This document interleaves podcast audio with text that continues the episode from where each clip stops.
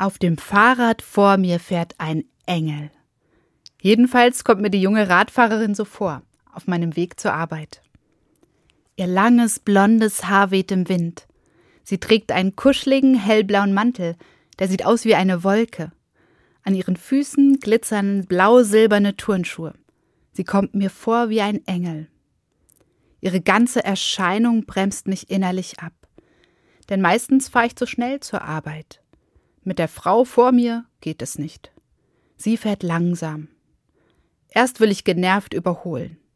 Doch als ich sie mir anschaue, bremse ich ab.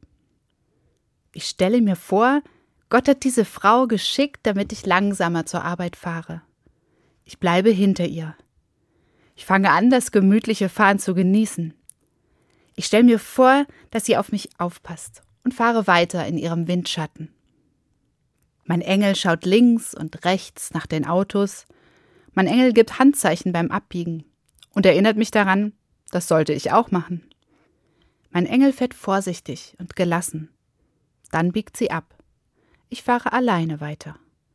Aber jetzt passe ich auf mich auf. Diese Begegnung hat meinen Tag verändert. Immer wieder denke ich an sie zurück. Heute hetze ich mich nicht.